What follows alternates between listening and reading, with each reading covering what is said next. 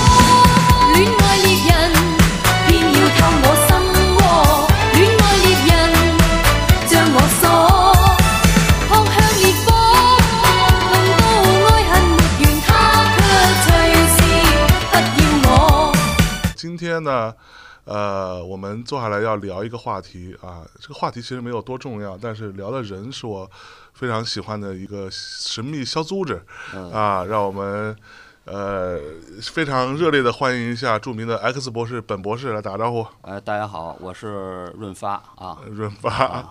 对然后你还带来了几位小伙伴，对对，这是我的播客搭档。呃，首先这位是尼古拉老师，大家好，我是你们的老朋友尼古拉。啊哎呦，这是我们的小侯老师。大家好，我是小侯，我是 X 博士 Official 的制作人，就是后期吧。哦，嚯显得很，这是 official 了，official 了，official。然后我们有一个词儿，广告词儿念一下吧。念念念念念，嗨嗨，各位听众，大家好，欢迎来到最新一期的 X 博士。我们本期节目的挚友品牌是阿那亚黄金海岸，度假就来阿那亚，刮风下雨都不怕。清晨看海，傍晚喝茶，文艺生活尽在阿那亚，哎呦，以及深夜谈谈播客网络。嚯，鼓掌鼓掌鼓掌鼓掌鼓，掌！是下了功夫了呀，你这个充分准？备嘛，充分这个这相爷叫我们来嘛，一定要这个大力捧场啊，大力支持。哎所以所以他的秦皇岛是你。呃，我老家。啊，对 我也好久没来了，两年没来了，因为疫情嘛，也是你这一召唤嘛，这播客界的这个 GOAT 是吧？GOAT，！我不带这么骂人的，我 GOAT，，我得牵只羊出来才行。播客界的这个摩西，然后那个阿那亚是播客的耶路撒冷，哎呦喂，象征一召唤我这个劈开秦皇岛大海，我们就中间走过来了。哎呀，嚯！咱们今天也是这个话题，我觉得也是也没怎么准备嘛，但嗯是是。呃，由心而发，咱就是简单聊聊。您是这个老博客，我们是新博客，啊然后您是 GOAT，我们是那个是吧？牛逼呃，牛逼 啊，是吧新风是吧？新风新人，啊然后等于说互相交流一下吧，这感受吧，还有一些心得，还有一些拷打，咱们聊一聊啊。那怎么着？你先拷打我，我先拷打你啊？你先拷打我吧，我先拷打你啊哎对先在拷打你们这播客之前，我先有一个这个额外的小问题。，OK，对，怎怎么想的？当年会做这个 X 博士这个事儿，叉博士，就是正正确官方读音是叉博士还是 X 博士啊，都可以，呃，随你随你便，我自己叫叉博士。啊？然后这其实也说过一些，就是刚开始研究生毕业嘛，然后找工作不是特别顺利，后来一想，也是学文科的，干脆就做做这种自媒体、新媒体啊，然后自然而然的慢慢坚持不懈吧，然后坚持不懈的说出来，在你的嘴里。就是反正就是生计嘛，然后觉得做的还可以，然后慢慢就做到现在了，哎呦啊，嚯，也没有什么特别曲折，也没有什么值得大叔特殊吧，可以了，你这号做的还不大叔特殊呢，嗯，还可以吧，还可以吧，嗯可能这方面有点这个擅长吧，小小的天赋啊，呃天赋异禀。一点点吧。那这个做图文类的嗯内容做的好好的，为什么突然想要做电台呢？其实做电台是意外，其实我们一直转型想做视频嘛，肯定每一个做图文媒体的都发现，从大约一八年开始吧，这个图文媒体慢慢成为这种比较老的，比较可能是在广告收入里边是偏下游了嘛，然后肯定得转型做一些视频呢，做一些长视频或者短视频。是，然后短视频，首先我个人不是特别看短视频，嗯，如果你不看短视频，你做短视频、抖音呢，很可能就是也不擅长嘛。基。本上也做不好。对对对对，然后那个我们也尝试做一些长视频嘛，然后结果在 B 站做也还行，但是 B 站现在最大问题也是没什么收入嘛，啊，啊，然后就你不能老指望他的那个什么创作补贴，啊对对。不太行。然后就是做播客是等于说是去年开始嘛，嗯，去年北京也是封控，然后也是挺挺压抑的，也闲来无事。然后那时候拍视频呢，好多也不好拍，不好顺。然后我们就想，哎，我们要不要录点儿这种电台呀？就等于那时候是发泄发泄自己的情绪呀、自己哟对，然后那个说一点儿我们感感兴趣的话题。是我们那个第一期录的播客，尼古拉你还记得吧？是那个咒咒，对，那时候是夏天嘛，七月份，然后网飞那个咒刚上映嘛，咒这个电影演了之后，我们还是很多话题感兴趣的。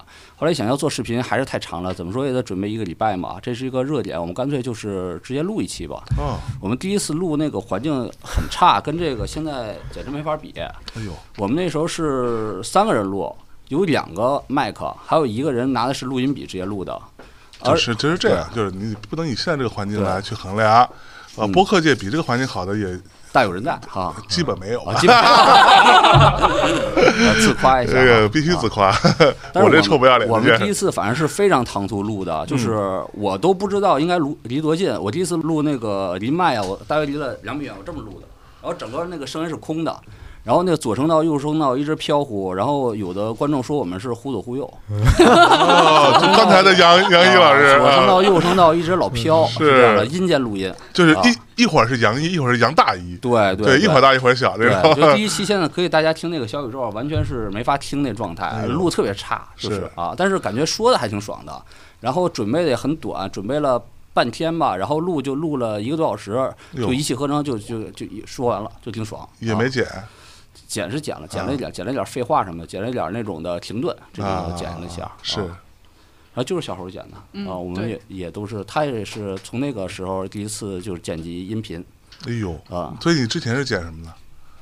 我之前在我们公司除了财务、人事还有老板，其他基本都干过一点全能型选手，对对对，对然后立体复合型人才，一开始在那个视频那边是制片，然后也是因为疫情的原因，就很多活动就不能做了。然后后面发哥就说想做播客，我说那我也有点后期的经验，那就试试呗。然后结果一开始就是也是一点经验都没有，嗯然后拿到那个录音我人都麻了，我说这这 根本录的什么玩意儿是吧？是是是，然后剪了好几天，后面发哥说发呗，然后我说行，发着试试吧。然后发完之后，立刻就在评论区开始道歉，说呃那个对不起啊，确实没有经验，然后说后面会越来越好的是，大，概就是录的时候出问题的是发哥，都道歉的是你全都出问题哎呦呦呦啊，一切都出问题，除了内容还行，剩下所有都不行，是呀声音什么的完全都不行，都是是，啊，所以当时选播客的一个理由是，就是除了说疫情风控啊啊有很多限制，对对其他很多事儿做做不了，啊，是也有一种考量是会类似于说成本比较低或者什么。当然成本低，然后准备时间短，嗯而且因为那个播客，我觉得还是一个小众平台，好多东西能说的。只能在播客说，可能图文就不能说了。比如说那个，我们爱聊一些，比如说神秘学、玄学方面的。你发你们太爱聊了啊，对，太爱聊了。发图文吧，就是不太好说，有的东西。哎呦，图文的往回掰呀，但坚定的还最后的落到主旨是坚定的唯物主义者呀。那可说呢。播客就可以不用掰了，就直接这个事儿我必须得纠正你一下，播客不是不用掰，不用掰小的小啊的播客，小播客不用掰，啊，这你有经验这啊稍微大一点，你一样这个 这个压力是很大的啊。对你你受过这种的压力吗？就是我受过无数这种压力，就是就是我唯物，你不说你不太唯物什么的压力呃不太唯物，这肯定是不行的啊啊。有一些那种，就是说实话，在播客这个圈子里面，就举个例子啊，比如说呃，三好，嗯三好，我们前一阵儿这个也是一个小小内幕跟大家分享，就是嗯我们之前不是在那个什么什么浙江那边一个叫缙云的地儿做了一个呃参加一共同参加一个小活动。一个大活动，不能说叫小活动。然后我我跟三好的哥俩和大猛，我们四个人就录了一个三大一小，嗯，呃，正人君子啊，其其就是那期节目就比较脏，哎，我听了，我听了对吧期了啊，有你们回忆你们童年的阴影吗？对吧？对对对对啊对对，可可以可以说是吧。然后那期节目的音频其实是我我们这边出的，嗯因为就是录在我这儿嘛，嗯然后我们就出了，就是大致处理了一下，然后其实音频内容是一模一样的，嗯片头不一样，但是后边主干部分是一模一样的。然后我们同时上传某平台，我们就不说什么平台了。嗯，呃，我们上了两小时也没出来，他们上二十分钟就出来，就正碰巧在这个平台他们的量没有那么大，而我们的量相对大一些。嗯，最后他们就很快就出来了。我们过两小时，哎，得出了一个，人家直接给我们一一个 Excel 表，大概有二十九处吧，还是三三十一处，我忘记了，非常清晰的几分几秒到几分几秒，怎么几分几秒几分几秒，脏是吧？说这是太脏，然后哦有什么涉涉涉及，比如宗教，哦，有什么涉及什么呃过于露骨的呃性的描写，嗯嗯。全部给你列出来。所以这个它哎，本身那我这听的那就是剪辑版、节版对吗？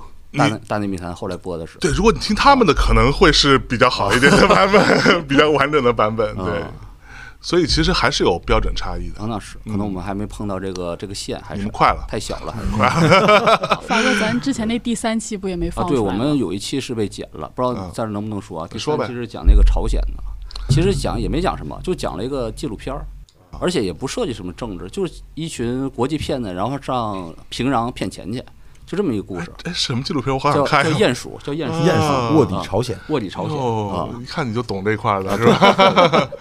是，哎，所以他说要做播客，你们两个是也有兴趣，或者你们之前也听吗？还是怎样？我听播客也也就是这几年啊，也时间也不是特别长，大概是小宇宙出来以后吧，啊，然后开始听一听。有有没有听过一个四个字儿很著名的电台？哎是说差距，是叫文化有限吗？还是叫忽左忽右？电台不都四个字儿吗？然后呢？然后呢？然后这个我个人是北方人嘛，但是相对来说听播客在小宇宙的平台好像还是海派播客听的多一些。哦哎，呦，你这个叛徒，臭不要脸！因为这尼管老师吧，就是属于比较有文化，然后那个爱看一些历史之类的，是这是这样的这个文化倾向。是啊是是，所以说发哥当时提议说做这个播客的时候，我觉得也顺其自然，可以跟着做，反 正聊的这个内容主题我们也都比较感兴趣。是对对对嗯，，然后文章写不了的，或者是写的比较麻烦的，可以直接就搬到这个音频平台上，啊，的确的确，而且它的准备成本可能还稍微低一些，嗯。对对。毕竟是口语化的讲出来嘛，你要写文字，你还得斟酌一下。哎呦，嗯因为我们那个 以前写文章查资料吧，其实一个文章写出来也就三千多字，但是可能查的资料啊，可能得有是两万字，是甚至可能更多。对他完全可以做一些，他那些边角料不能写文章的，完全可以做好多节目。嗯，比如说那个尼古拉老师以前写过好多挺有意思文章，他写过一个是苏联的那个 gay 片儿、男男片儿啊哎研究，还写过那个戈尔巴乔夫的爱情。男男的爱不是男女的爱情，就是呃正儿八经的正史上的爱情，呃哦，野史上可能你知道，我们不知道啊。那个苏联的留学生，黑人留学生在那个莫斯科被打这种的故事，然后又写成文章吧，可能也就是小文章，两千多字。如果要做成一个播客，它可能完全可以做成五集到六集，有非常有意思，能做成一个系列。呃啊，，而且时间可能用的是更短。是。啊，所以就感觉很合算。嗯。嗯，不，这个这个事儿，我其实有一个算是做了很长时间的一个老逼灯，老逼灯的一个莫名其妙的观察。OG 哎呦哎呦哎呦啊，那边还有个老逼灯来了，哎呦，对。然后我是觉得啊、也许啊，也许这个只是非常个人的观点，就是嗯我觉得播客它有一个有意思的地方是在于。它有冗余，它它它允许你有冗余，甚至在一定程度上鼓励你有冗余。对，就是因为听播客跟你看一个图文，它是本身我们从所谓的场景上是完全不一样的。嗯，对，听播客的人，据我所知了，包括我自己在内，我没有过，基本上没有过那个时刻叫做我只听播客，啊，同时我不干其他任何事儿，嗯，对，对吧？我要么就是在上下班的路上，我在车里；要么就是我在洗澡的时候，或者我在家里边拖个地。呃，洗个碗的时候啊，说的我好像都贤惠似的，啊，就诸如此类，对吧？就大概都你会有别的事情在干，但是图文呢，因为你在看的时候，大体上你就只在看这个东西了，对，同时你顶多喝个水，对吧？因为你的你的手或者你的整个视觉都已经被占据了，对，所以相对来说，它允许一些冗余，但同时一定程度上成为了它的魅力所在，就它会产生很多，在我看来是更加有魅力的，或者说更有人味儿的那种有一点肥肥的东西，肥肥的东西肥肥的东西，对，就是就肥肥是我，这个词好奇怪。又大得又又得被逼了，有点脏啊！对，不是，不是，大家稍微原谅我一下，因为我这个昨天晚上录了三个，然后到今天早上五点多钟才回去，然后现在又出来，对，所以我我我稍微解释一下什么是肥肥啊，这个还真不脏，嗯，这个是我们音乐行业来形容音质。的。肥厚的贝斯，对，肥肥厚的贝斯。兰，对，其实主要是说，举例子，相对来，比如说同一张唱片 CD，对，它其实就是很精准的东西，嗯。因为它是数字化的嘛，嗯。它给到你的是非常准确的东西。嗯。呃，这么说，你如果说你把 CD 的音轨，把它那个那比如说一个波形，你无限拉大，你会发现它并不是一个弧形，嗯。它是它是这样的，它是一个梯形，嗯，上下上下，它是你可以说如果视觉化，它带着一些像素感在里面的，但是因为它这个所谓采样率比较高，所以你可能听不太出来。但是比如说你用模拟时代的那些做法，比如说黑胶或者磁磁带啊什么的，它的声音听起来为什么温暖？就因为说实话它不够准确，它没有那么精准，所以它听起来温暖。那个那个声音就叫做肥肥的。我们经常说啊，这个对吧？这你你你别在那跟我那 一脸坏笑，我去！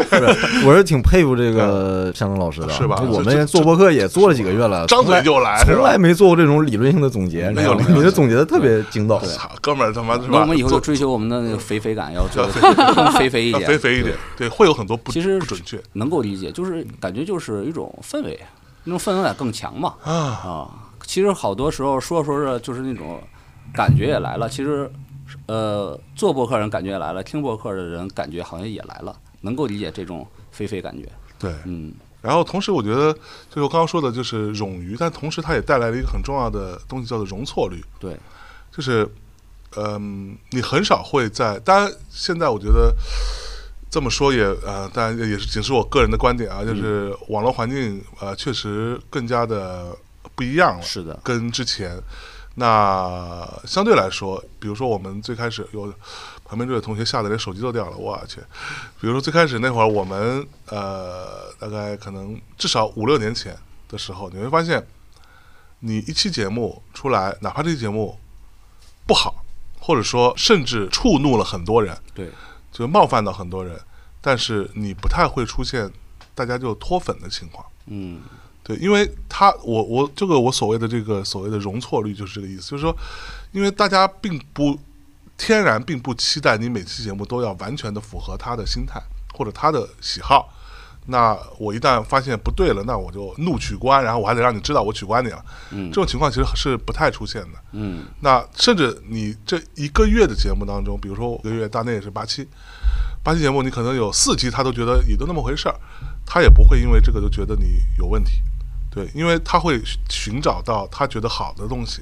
所以我觉得播客的这个整个这个这个舆论场的环境当中，其实，在过往他可能更加倾向于某一种去寻找闪光点的部分，就是我更倾向于去看到你这个电台的比较好的一面。嗯，而我不会抓住你那些不好的面去对你怎么着一下，对吧确实？确实，对吧？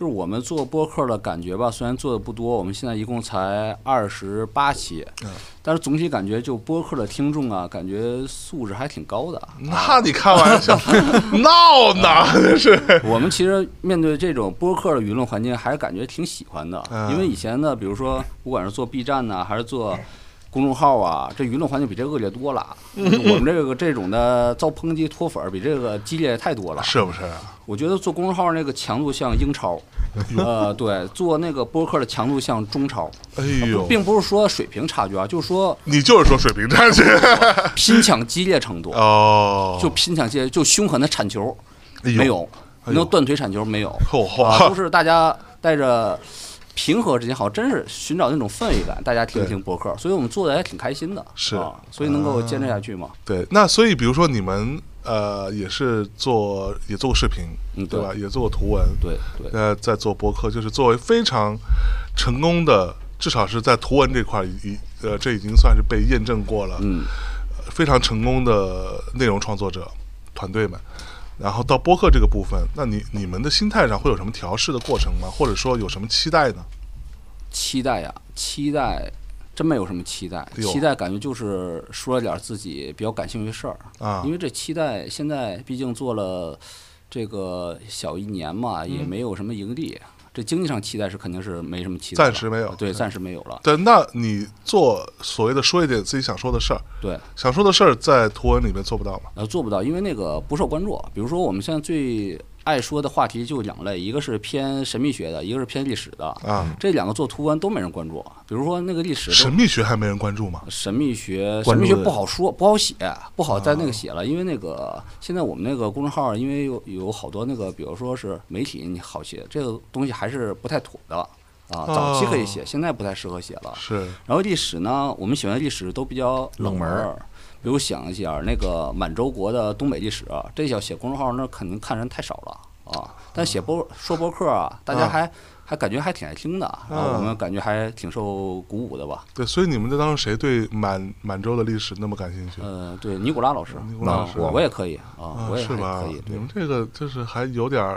东西在身上，有点偏门的啊，哈。是有点偏门。嗯，我们现在两大系列，一个就是叫东东北超梦东北超梦讲的全是关于东北的历史吧，从那个最早的闯关东啊，嗯，到讲到马大帅到马大帅，一百多年都都详细的就是拆分讲一讲。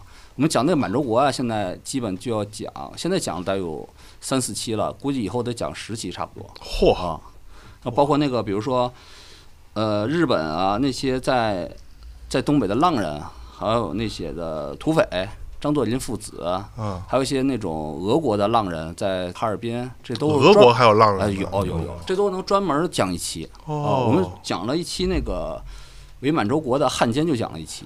就一个人的故事，一个汉奸讲了一个汉奸讲一期，叫风骚汉奸，我就讲了一期。对，风骚汉奸听起来不错的，我怎么有点儿 呃可啊那期？反而是我们就是播客里边最火的一期吧，算是。我可能也是名儿起的好。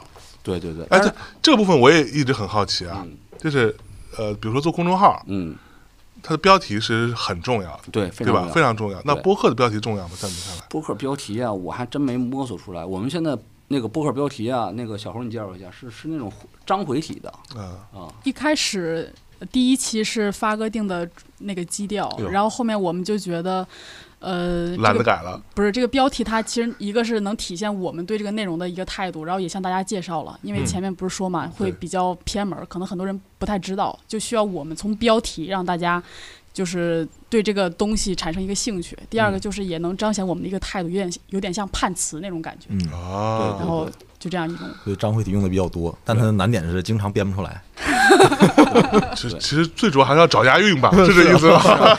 就一开始就顺口溜，就说咱叫啥标题？哎，对，起名字也是，我发现那个播客名怎么都是四个字儿啊？大内密谈、日坛公园儿、呃，忽左忽右、呃，别声东击的电波西，呃，别的电波什么的，对啊文化有限啊，对对对对，这是不是你起的头啊？是不呃是，我觉得不是我，但是据什么据沪派播客们的说法，啊是我起的头。啊，是是 对据他们的说法说，好像就是你们，就他们就比较注注重看完之后，好像就是啊，从大内开始，大家觉得这个好像比较容易火，OK，这样子，也许吧。对但其实，在我们前面也有啊，那坏蛋调频也是啊，对对对，糖糖蒜广播也是啊，对对对，包括迷失音乐也在我们前面也是啊，再往前甚至那个。呃啊，那是两个字儿，反反驳是两个字儿哦，对嗯反驳，OK，对所以四个字有什么问题？你不爽？没有不爽，就觉得就是很有特点，嗯很有特点啊。嗯就跟那个看那个好多 NBA 球队名字似的，哎呦啊，就比如有的是动物啊，有的是什么什么猛兽啥，嗯播客一看全都四个字儿了，好嗯好好像成个矩阵似的，是，跟那个兵马俑一样，都齐平的，都是啊。那都得埋了呗。我们就感觉短一截儿，你们都四个字儿，我们三个字儿，然后就短了一截儿，就好像是你们都是姚明，我们是那个 潘长江，反正这样，潘长江还行，不，可是你们字更多，你们 X 博士 official 呢？后来后加的嘛，得嗯。得长一些啊，哎长出一些是吧？是吧？啊，你们是奥尼尔，我们就姚明再高一截儿。哎呦嚯啊！啊，但是我们那个我做播客的确是受了你的影响啊，也不是因为你在我就吹吹牛逼啥的是啊，真的，我真的我是我老婆还说呢，哎，我说她说今儿干啥呀？我说那个录那个播客，我说跟谁录？说就是那个我老听那个男的哎呦呦啊，就特别哈哈老大笑那个啊！然后你老婆，我操，那傻逼，我操！反正反正他说他我老婆挺优雅，就说哎呦他说的确挺喜欢他的，哦，我真的挺喜欢听你的东西的。哎呦，我最早是一八年，我玩那个宫崎英高游戏吧，魂系列，魂系列玩了特别无聊，我得听点儿声音。原来是看那个电视剧，看无聊吗？啊那不会很虐吗？呃，我是不能那个，因为它太耗时间了啊我得一遍遍打嘛，是得打几百个小时嘛。然后刚开始是听电视剧，后来就是得听播客，听的就是那个《大内密谈》嘛，还有听的当时一些别的一些那个别的电台出出别期主要是别的点播鬼故事是吧？呃，对一些鬼故事、鬼故事，还有一些那个足球电台啊。听的也是啊。但是听那个大内密谈的确是比较多的，嗯。就包括你那个生平履历啊，我都帮捋出来了，我我都没捋过，我都捋出来了，哎呦。这挺熟悉，真的挺啊是吧？熟悉啊。咱俩认识之前我就听的挺多嘛，要不你当时咱俩一认识，我就觉得哎呀，这不象征嘛啊，向老板嘛，赶快就得认识认识嘛。是。啊，那就有各位同学，他其实很有趣，就是嗯因为我自己一直会，就是也不能算是一个呃比较隐隐隐秘的爱好吧，就是嗯我经常特别喜欢看他们的公众号，嗯，咱俩偷着看呗，你听我听，偷着听你，你对我就偷偷偷看他们，就哇，他们写太好了，怎么这么厉害？然后有一天我就突然想到，哎，他们是不是也有微博？我就打开了微博，就搜他们，然后搜 X 博士，然后就发现，哎，我我就点了一下，那个时候微博的功能没有那么完善，我就点了一下关注，发现哎，互相关注，是我就想说，哎，他们竟然有关注我，哎，就那种就有那种一个小粉丝的心态。然后我就去了他们办公室，去了好几次，好几次，对在疫情之前就去了好几次。对对，没有没有，你记错了，疫情之中刚开始啊刚开始疫情，啊，二零年的时候，二零年，对对对对对。对，所以那现在在做这个事情的时候，你有什么什么对他的一个规划或者一个期望？那如果说钱的部分暂时没有什么特别明确的目标，嗯，那比如说内容部分，你希望它达成一个什么样的一个结果？呃，尼古拉老师，我搭档先说说吧，你的规划是什么呢？现在是原来是没有什么明确主题啊，可能有个大概的范围，说讲讲冷门历史啊，然后讲讲发哥比较喜欢的宗教玄学这些，然后包括我们也有编辑这个擅长一些闽台的地地方文化，嗯，然后就这么讲，然后现在呢也是把它做的稍微规整一点儿啊，就是也列出我们也做了几个相当于子子板块儿，哦这样的话以后在做的时候呢，每一期内容其实就从这几个子板块里面来来筛啊，符合这个标准的我们就放进去。然后当然可能以后做时间长了，有些不好归类的，我们可能又会搞出一个新的。新的子板块，对，啊我们也做几个 SKU 是吧？哎呦呦，干得漂亮！就是像我，我们也是这样。是啊是啊，你的 SKU 我还是挺喜欢，相当多现在又开了那个 NBA SKU，对，叫呃这叫浪浪谈系列浪谈浪浪浪谈啊系列，对各种 SKU。就我各位同学，如果说对我们不了解的，我们其实当时就莫名其妙的开了很多无法归类的，就放在这里头。比如说无聊世界的正经事，嗯，就是其实是没有主题的闲聊，他说他放放这里好了。就是后来发现还有一些好像又没有那么闲聊，又有一些所谓的小小的思考在里面，对对对就会变成正经世界的无聊事。然后就有类似这两个，其实是有一些区分在里面。对，对对，嗯，那你继续说。呃，然后现在 这个疫情也基本结束了嘛，嗯然后可能之后会多出去走动走动。啊然后我们也，我跟发哥一直有个有个小小的梦想，是吧？就是两个人组团到全世界特别冷门的一些玩玩去，玩玩去，啊哦，然后把这个也可以做成节目。对，是，嗯，我们现在其实能出视频出视频，能出音频就有音频，哎，所以是会打算就是边去边录吗，还是怎么样？反正是也计划到也没那么多，反正我们俩都挺爱出去玩的。比如尼古拉老师最想去的是车臣，啊，对，他想去车臣参加那个近期比较想去的。啊你看车臣参加革命军，啊不是参加那个 特种兵培训啊，我去，你这么硬核了？是是，他说他要他说他要带我去。然后我们俩都变成民兵。对哎，呦喂，尼古拉老师之前是在非洲工作，在那个刚果工作。啊，老处理老多那个危险那个环境了。江湖传闻的刚果，你真去过是吧？刚果金，我在那边工作过三年，差不多哎。呦，嗯我觉得我这如果不是时间限制，我就直接把它转成一期大内节目了的。咱们可以去好好聊一下这个事儿。然后我们那个去车臣是真的就是做了挺多研究的，因为车臣有一个官方的全世界招募的，就是叫做军事训练班儿啊啊，正式的正式的班儿，然后有一些跳伞呐、有一些那个射击啊什么的，还有一些那个狙击什么的都有都可以去。而中国人去过一些了已经是，啊，我们不是第一个吃螃蟹的啊。还有就是我们挺想去，可能挺想去那哪儿的，就是呃那个那个勘察加半岛啊，挺想去玩玩的。哎呦，还有那个，我们可能下一阵儿要去那个济州岛。济州岛有一个那个藏传佛教一个一个一个一个班儿，我们我们俩要已经马上要去一下。哦，干得漂亮！哎，所以你们对于播客的这个这种所谓内容形式，嗯会有什么样的？就是就比如说，像我呃那天在昨儿嗯在现场的时候，在开幕的时候，我也说，我也听到很多让我觉得非常厉非常厉害的，就是嗯新的、新的一些内容的形态。对，比如说是做声音纪录片的，哦，比如说是怎么着，对，其实干嘛都有。对，现在就就就这个部分，你们还是想要维持就是这种聊天的状态吗？呃，其实我有个问题，我其实想也想问你呢，就啊是我就不太理解播客和电台区别是什么呢？因为我们自己对定义挺像特原始的那种八十年代那种电台差不多，就是啊两个人对谈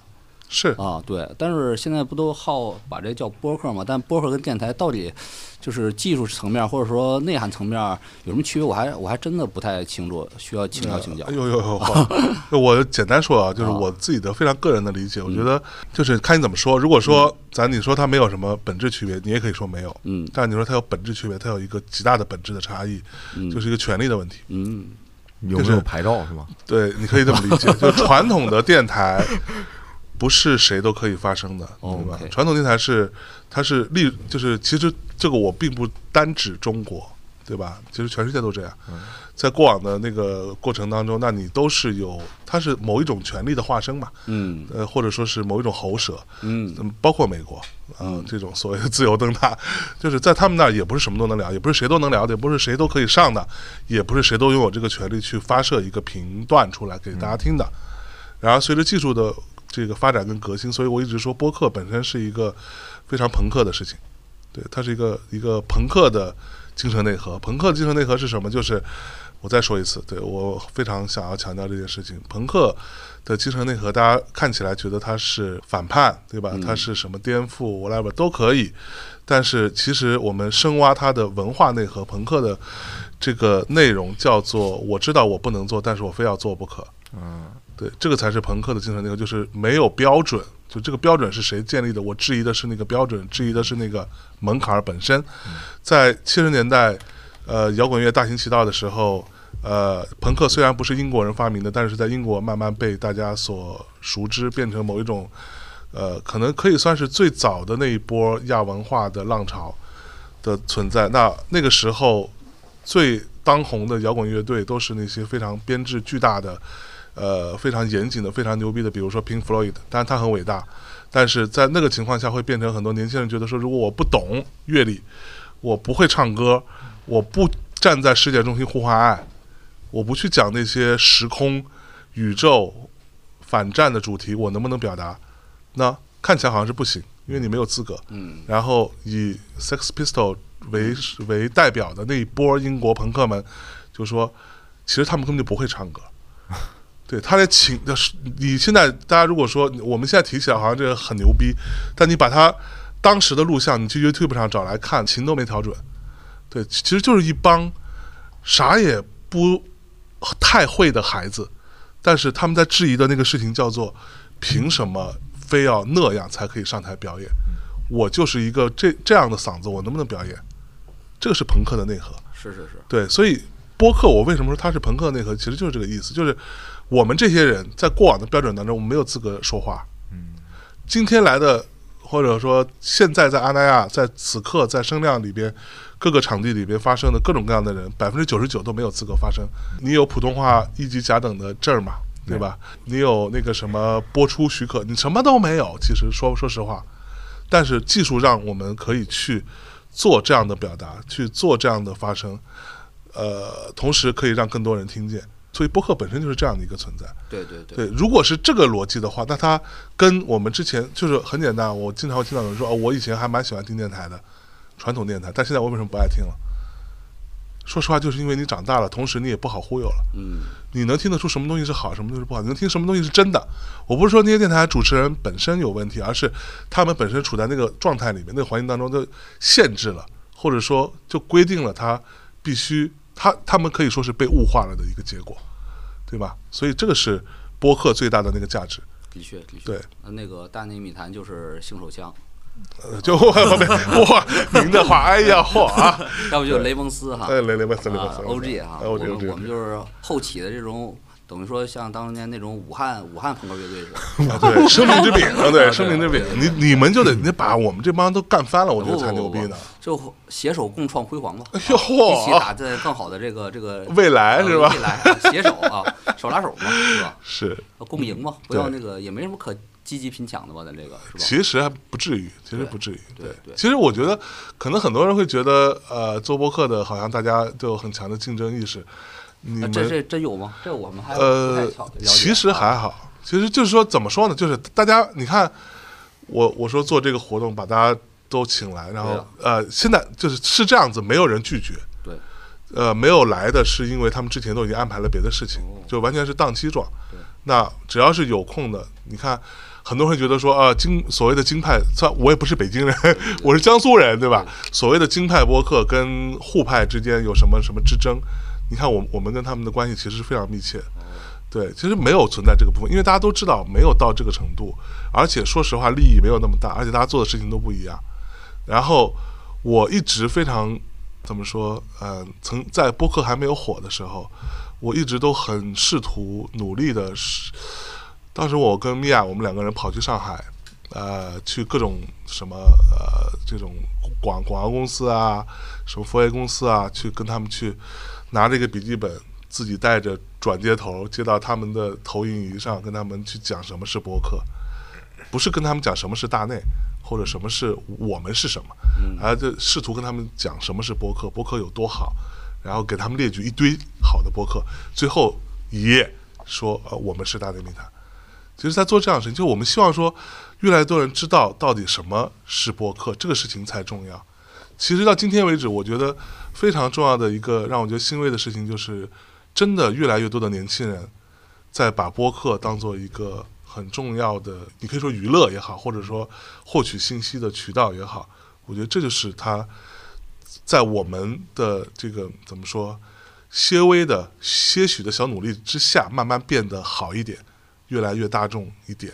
的这个可能性。嗯，的确对了不起了不起。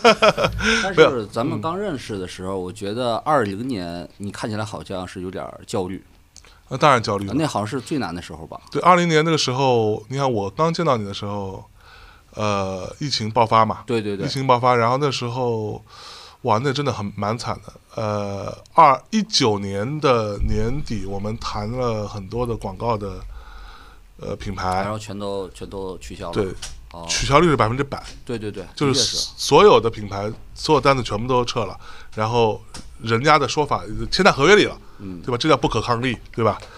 就发生这么大的事情，那你自然是没有办法继续非得要做这个推广，或者说这个钱要给到你不可的。那当然也有品牌在一九年已经先付了头期款，呃，那就说那先 hold 住，对吧？那之后反正我们再再再再说呗，就这一波反正先不干了。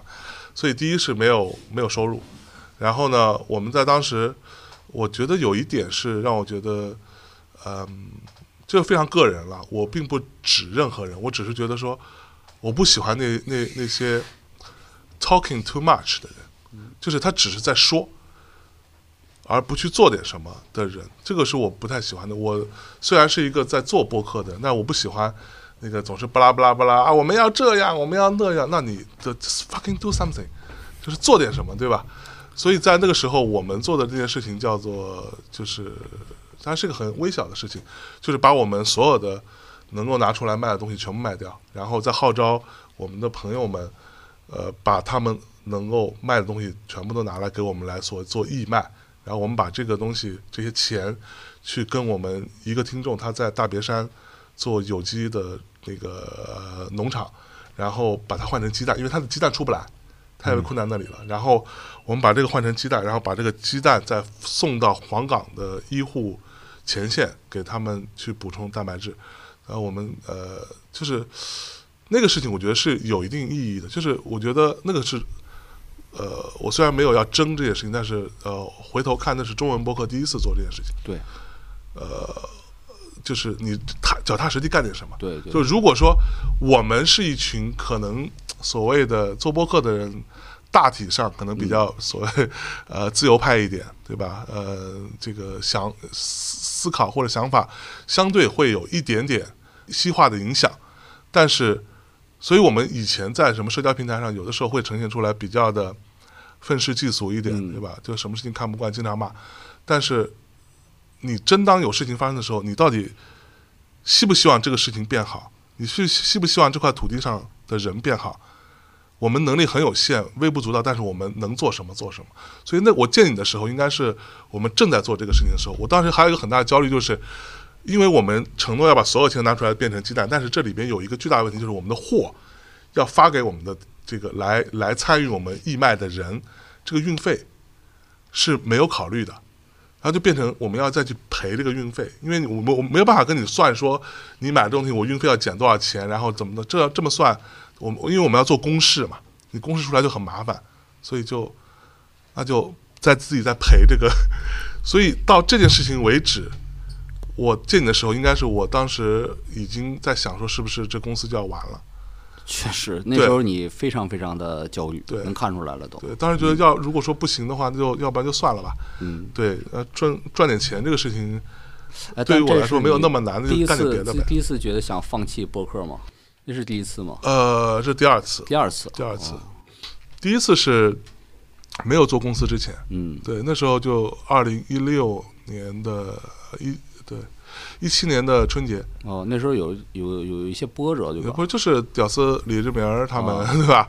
然后呃不，但这个他那个事情对我影响没有那么大，嗯。最大的问题是那时候我通过这个事情，他点醒了我说我们到底在干嘛，嗯。就是要不要继续做下去，因为他确实不挣钱，然后我要花很多精力在上面，而那时候我我自己还有别的公司呢，对我们公司的小伙伴们也会质疑说你，对吧？你作为老板，你成天都在干这个干个别的事儿，然后你周末也在干这个事儿，你平时上班的时候动不动你就哎琢磨一下，然后也呃自己的业务也并不那么专精，然后你就去去录节目去了。然后完了，你还自己在那剪，还还挺开心的。刚开始都是你自己剪的哈。前呃，想到一七年年一一七年三四月份之前，所有节目都是我剪，然后所有的嘉宾全都是你自己去基本上是去请哈。对对哦。然后所有的呃，你们看到的每个推送文案都是我，嗯，就是背后只有我一个人。对对对，对然后那时候就觉得我在干嘛？我是不是非要干这个事情不可？然后就想过说把这个把也是不是这个。你你的那个性格啊比较比较较劲的，比较朋克啊，觉得一定要把这个墙给撞开为止也有可能吧，但当时没想那么多。啊。坦白讲，没有想那么多。其实我蛮佩服你是什么呢？就是二零年咱们在我办公室聊嘛，聊你有很多很多构想，然后你说想把播客做大，把这个大家就是说有更好的一个未来吧。然后那个当时说，其实你现在说的就是今天，二零年说的就是今天。对啊，那个时候好像还没有完全没有这个阿那亚这个这个这个工作室吧？对对对没有啊。那时候都没有，都没到这一步呢。啊对，那时候只是说，好像因为疫情导致有一些人开始关注播客了。对对，大家被关在家里边，对对对，有那那那时候我不还那个说让你做那个播客界黄埔军校嘛？啊你你就是蒋中正，哎呦呦是吧你就是校嚯长，是不是？呃没有。对，然后那个还有一点就是，当时我还有比较佩服你什么呢？就是那时候其实你已经拍综艺了。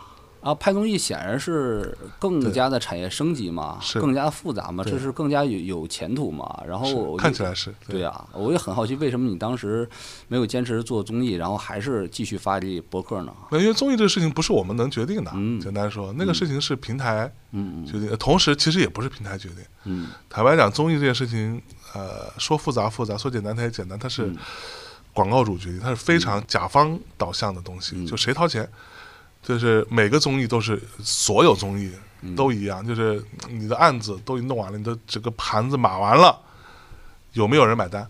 有人买单，这个事情就能动；没有人买单，就等着。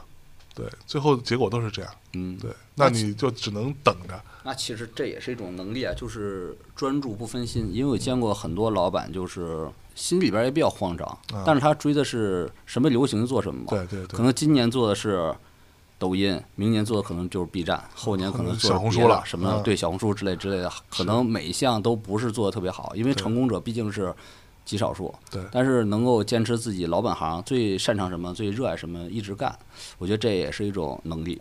对，其实最重要的事情就是，我也想说一下，就是嗯啊、经常会有人说什么，你得坚持，你得你得是吧？你得做一个事情一定要坚持。嗯在在我看来，坚持不是重要的，就是坚持它是它是一个结果，它不是你的奋斗的目标，你的目标不是为了坚持的，对吗？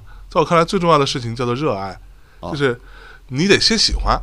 对你你喜欢的时候，你做的时候，你第一步你不觉得自己有那么痛苦在坚持，同时这过程当中你也会得到很多的乐。我觉得这个放之各种行业皆准啊，这个事情、就是。呃，有一本书对我影响还蛮大的，那个就叫做《火花》，火花火花。就是日本那个对，日本啊。漫才的那个漫才呃右吉直树吧，好像这个名字，就他写的一个，他其实是因为我看了那个 Netflix 当初那个剧，呃火花，然后我看了之后，我就去买了那个书，呃，去看了一下，然后我觉得里边有个非常重要的一个因素叫做，就他们很热爱漫才，嗯。他们做了十年，嗯他们过程当中有苦有乐，有看似要红又掉下来的时候，到最后这个剧的结果是他们都放弃了，十年把所有青春搭进去，最后放弃了。告诉你，他们有没有努力？他努力了，他拼了，他也吃苦了，但是努力不不等于你必然会成功。就是成功可能必然伴随着努力，但是努力不能推导到一个必然的成功。这个是我们的教育当中经常说的那个，我觉得是某一种误区，就是你只要什么什么世上无难事，只要肯攀登，你去，那你去攀登一个珠穆朗玛试试，对吧？是是没有难事，但你攀登可能就死那儿了。如果你没有足够的准备，你没有足够的知识、经验的积累，没有人带着你的话，对吧？所以这个事情告诉我，努力不一定会成功。但是即便如此，如果你真的喜欢，你这十年没有白过。你的十年你做的事情的过程当中，你获得了很多的快乐和成长，哪怕它最终在世俗层面上并未有一个很好的一个结果出现，但是这个过程你还是可以的。我觉得这才是重点真是挺感动的。嗯就是你们应该是第一千期吧，啊！然后你发了一段儿雨声是吗？还是水，声？雨声哎，我觉得下这个，下雨的声音，我当时听这个感觉真还是非常感觉，有点头皮发麻。对而而且你感觉是用无声的一期，或者有背景声的一期，把你刚才嗯所说一切都在那一期表达出来的。哎呦一，种攀登过后，真是登顶之后的哎呦。我可没登顶，我登不了顶，啊哎呦，反正就是是你自己毕竟怎么说，历经千帆之后那种心境能够理解，还是觉得真是播客界的艺术品。我觉得那期是可以称之为嚯啊真是真是挺喜欢的。因为我在想啊，你做一千期了，就跟我们也做好多的也有里程碑嘛。你嗯做一千期，我想你会做一个什么节目呢？会不会做一个什么马里奥大乱斗那种的啊？啊全都来来五十多个嘉宾，然后流水席一样，然后给你送来温暖的祝福。但是你没有，你来了一段，我就觉得象征这个人还真是挺有意思啊，挺有品位，啊挺有挺挺诗意的一个人。哎呀，是啊了是了是了而，且我觉得我们做了之后才发现呢，嗯、自己聊还好，都是我们感兴趣的。我觉得真的非常难的是不断的跟嘉宾去聊啊，啊。你看你聊多少话题啊？你有的你有时候你星际都能聊对，，NBA 你也聊，然后其他夜店啊，什么鬼故事啊。金融什么的，比特币你都聊过，就非常非常杂，非常非常杂。那显然你是有的，其实也并不是非常的擅长嘛。有很多我是完全不懂。对呀、NBA，比如说我其实真的完全不懂。对呀、对呀、我觉得这是一个非常困难的事，非常非常难的事。我要想想，我要带入你的角色，我跟不同的嘉宾，然后一周要要出两到三期，然后都是新的，有的人是完全是陌生的新人，这么聊真的太难了，真是非非常非常难的，非我常难以觉得这个重点也是一个，你对于这些事情还有没有好奇吧？嗯，就是我现在还有很强烈的好奇心，我会尽量驱使自己有。嗯其实有的时候你会有倦怠，你会觉得，对，你这这个东西怎么说呢？有的时候你碰到很呃，你连续碰到几个嘉宾嗯之后，你得到的那个结论其实是不好的，或者嗯说他并没有让你觉得那么的聊得那么那么尽兴或者那么像样的时候，你会有一些挫败感。对对对，但是你还是要把自己再兜回来。对，英文里有个词叫 put yourself together 嘛，嗯，就是把自己把你破碎的那个东西，你再再再把它兜回来，然后把你自己再扶起来。就是其实也是你每次在逼着自己在做这件事情，对对吧？对但是其实对我的帮助是很大的。当然当然，对我才会碰到很多有趣的人，然后他们给我带来很多不一样的对于这个世界的一些观看。嗯对，啊，近期这一年，你觉得你最喜欢你的节目是什么呢？哦，近期一年最喜欢的节目是我们新开的浪谈系列吧？对对对，浪谈系系列列是我非常喜欢的，感觉到你你在里边也很开心。很开心啊，哦因为因为他聊的很多事情，除了 NBA 之外啊，这个他之前聊的那些事情，其实我都懂，我都或多或少懂一点。就是漫画漫画什么的，啊就大家的共共同记忆嘛。但是他却会以别的方式来去给我重新展开这个画卷，对，这个是让我觉得很厉害的。是是是，就我第一次跟那个嘉宾叫杨凯，第一次跟他见面录音的时候，只有我们两个人。那个时候我杨康刚刚两三天吧，嗯，所以我现在回听的时候，我的鼻音是非常严重的。然后讲的是漫画，就讲漫日啊，日本漫画的黄金年代嘛。我那天整个那个状态就是，我是非常糟糕。我本来是不想录的，嗯因为我头巨疼。一个周六的下午傍晚开始，嗯我头巨疼，我说不要录。但是我想说，这个人我也没见过，第一次见面我就放人鸽子，好像不是很礼貌。于是我强忍着从家里面去到了录音室，然后呢，他也非常紧张，就是就杨凯，你在节目里听他是一个那种侃侃而谈、叭叭开心的人，其实他是一个非常社恐的人，他紧张到我们开录之前，他上了三次厕厕所，他说等一下我我去上上上个卫生间，哦我说去吧。哎，但他的材料是就是非常详细文字材料吗？还是没有即兴？他拿了一个一个 iPad 嗯来，一个 iPad，那 iPad 里面有有一个 Excel 的表格，嗯这个表格就叫做一九六三年嗯什么出版社出的什么作品，比如说一九六四年，就是它就是一些资料性的东西，呃，谁谁谁出生，它就是全是这个东西，所以它表格很长，但他的在聊的时候，他聊什么不聊什么，其实是相对随机的，所以那个时候让我觉得这个人很厉害。我碰到一个，在比如说呃，我们之前碰到方家和老方这样的家伙，就是一本正经的胡说八道 讲神话的人，然后又碰到一个这样的人，让我觉得哇，我又碰到一个厉害的、有趣的家伙，对他让我大开眼界。嗯。然后你这个每回，我觉得你跟嘉宾沟通啊，也特别有效率，因为我不跟鱼翅陪鱼翅录过一次嘛，嗯。然后你也不认识鱼翅。然后你跟于适好像也就是准备了五分钟吧，五分钟就上来就就开始唠，然后一唠还气氛还不错啊，因为他并不是一个，也不是一个特别热络的那种性格嘛。你一上来你聊的还很好，啊，我还觉得还挺佩服的不，啊。这个有一个优势，就是我跟音乐人聊天会比较容易。呃，聊点专业哈。对，因为就都都都在一个行业嘛，所以那他们大概什么状况我也了解。嗯，然后你稍微碰几句啊，他就哦，原来你也是并不是完全不懂。哎，那你每回需要做多长的准备呢？比如呃就鱼翅这种路需要准备多长时间鱼？翅我大概在你们来之前，我大概准备了半小时、一个小时哦，，半小时啊。就我我听听他的歌，哦，看看他的就半小时之前才听的歌是吧？小视频。没有没有，就我之前听过，但是我我得听听他有没有发新歌啊，哦有没有做什么新的动作，稍微了解一下，嗯这样子，不要让自己显得太无知。哦，对，除此之外，我我其实不太做准备，我就觉得你就有点那种太极宗师那感觉了。没没没，就是我是比较反对播客做很详细的准备，除了一种情况，就是你今天就聊一本书，对，或者今天就聊一个电影，对吧？嗯那你必然要做准备，因为你你你非常 focus 在这件事情上。我是比较反对播客做非常详细的准备的，嗯因为那样的话，呃，甚至当然我我我只是我个人啊，我不觉得那个就有错，只是我自己不那么干，就是会有播客会写非常详细的稿子，甚至是逐字稿。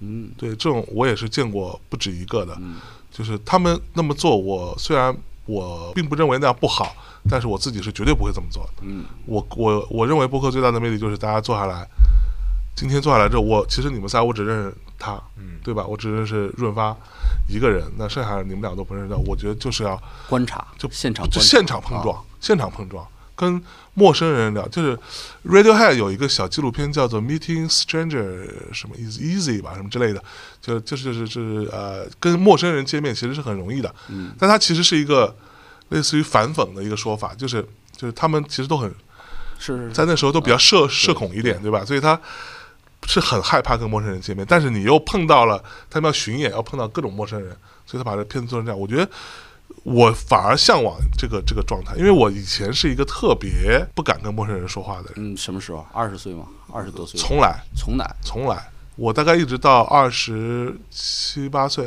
啊，呃，二十六七岁开始，嗯我稍微好一点。嗯我以前是尽量不要去跟人讲话的，因为我以前是个大结巴，哦，就是严重严重的口吃。其实你这这本身就是一个挺励志的一个故事，励志可啊还行，挺传奇的我们朋克，你说励志，你这是骂我，雷蒙斯也要有励志传记片嘛，那对吧？可说呢啊。对，大大概齐吧。对、嗯我觉得呃，播客好玩的地方就在于这里。我到今天为止依然会试图去想要再去做点什么，包括我们也想要做一些新的尝试，在播客这个部分，那不是只是我们这样聊天的嗯，可能性。我也是经常会在思考这件事情。比如呢，什么创新性实验？呃现在还没想好，嗯对，就我觉得说没有就做出来，对对对，做出来试试，到底行不行？也没准你想的时候特牛逼，做出来一坨屎，对对吧？那那那那那你说出来干嘛呢？对吧？事儿就是但是作为听众啊，我就是近年最喜欢就是你们的节目，一个就是当然是浪谈，然后还特别喜欢你们那个奇人奇事，啊哎，我特别喜欢听奇人奇事，对对对。我特别对那个新加坡老板很感兴趣。啊。曹氏家族对对对，他传传传王他的他的经历啊，他去哪个哪个寺啊，我都很感兴趣啊。我我跟你讲，其实那个节目删掉了好多内容，啊，好多是不是有点好多是不太能聊的。对，就是，但这当中有两个例子涉及人家隐隐私太多。哦，对，第二个是涉及一些比较敏感的，在咱们这儿不能聊的话题。是对，但如果说，哎，我就找机会，下次比如说有个什么，咱们再做个线下活动，把他找来，谁呀？把谁？曹氏传找曹 对对对，老板找来老板老板哦对老老板富四代嘛，对对天人合一那个老对板啊，天人合一啊，天下大同。对天下大同，天人合一啊，对，我觉得这个就是就是你会碰到不一样的人，就他思考跟我们这完全不一样。对对对，对他来说，他没有什么事情是，就是不就是不太能做到的，嗯对吧？他只要是我想做，我就基本上可以，这世界上百分之九十九的事情他都可以做达成。哎，播客可以请那个宗教人士一起聊吗？比如说可以啊请请喇嘛可以吗？呃，你应该可以，只是你不要过度的去传教就行，对吧？是是逻辑上是这样。那找一些出马仙、萨满这都可以吧？没问题。三好不就这么干的吗？哦，这个我没听过，我有有机会听一听。这个是是啊，对哎，对，还有就是，我觉得你就是你们今年的去年吧，就是有一个宗教学博士那个节啊目特别特别有意思，我特喜欢。啊，张无梦，嗯，啊。对对对对对。然后他是是不是那个清华的还是他是他这节目里也没法说，但啊。其实他是中央民族大学啊的宗教学博士，因为我们其实前两天刚录了一期，对对对，他的啊、研究方向就他的博士毕业论文嗯是关于密宗法器是吧？符咒。符咒啊。他他之前密宗法器那个好像被他导师给否了，哦，然后现在要做要研要研研究这个咒语这件事情到底是怎么来的，对。对对，我就特别期待他讲讲那个密宗法器，哎呦，还有一些那个符咒也可以，也挺感兴趣的，特别期待多讲一讲。搞一搞搞一搞啊，下次找的时候我把你找来，行，我们一跟他一起聊。可以可以可以，咱那碰一碰啊，我挺录爱录这些东西的。好嘞，我觉得差不多啊，我们这个时间也够了。那呃，我要去赶下一场，所以今天也非常开心跟叉博士啊、这几位同学一起聊一下，也认识了新的年轻的，嗯他俩应该很年轻吧？呃，挺年轻的，挺年轻的，正是当打之年。啊，对对对对对，来 正是出成绩的好时候。好，感谢大家收听我们这一趴，跟大家说再见，拜拜。拜拜，拜拜再见。